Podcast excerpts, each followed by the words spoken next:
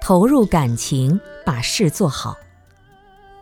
金钱的力量和情感的力量，是普通大众所追求的。一般来说，人们不是追求物质的利益，就是追求精神的享受。所有的精神力量都是情感的力量。对一个事物、一幅画、一篇文章、一部作品，或者一个研究课题，没有投入感情的话，是做不好的。情感是活的，把情感放进去的人，才能够把事情做好。古人讲：“形而上者谓之道，形而下者谓之器。”器就是器具，我们看得见的有相的东西，你只要有钱都能得到。这个世界上，无论是什么文物、古迹，或者是价值连城的东西，哪一个不是物质？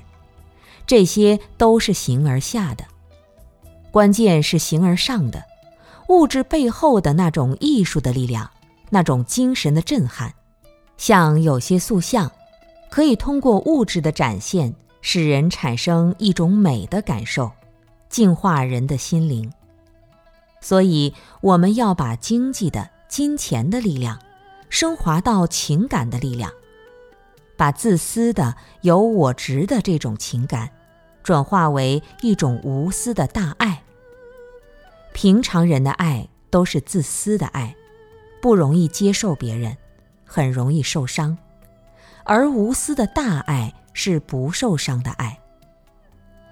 想要得第一名的人，如果得了第二名，有人比他好，他心里可能就难受了，因为他执着物质的排名。如果他觉得无论谁第一也没有关系。别人的开心，他同样能够感受得到，这就是有大爱的表现。